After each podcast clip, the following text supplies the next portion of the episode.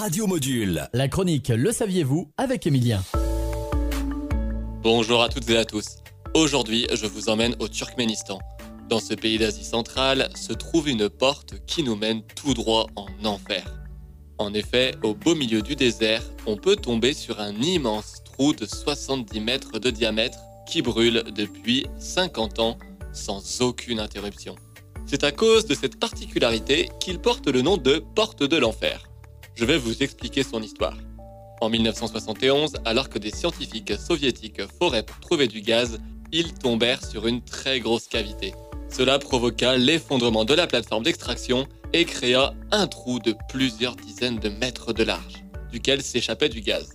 Afin de prévenir de tout risque d'explosion, les soviétiques décidèrent d'y mettre le feu mais celui-ci ne s'est jamais arrêté. À l'époque, on s'attendait à ce que la totalité du gaz brûle en quelques semaines, mais la combustion se poursuit encore aujourd'hui, soit 50 ans après. On se retrouve la semaine prochaine pour de nouvelles infos. Bonne journée sur Radio Module.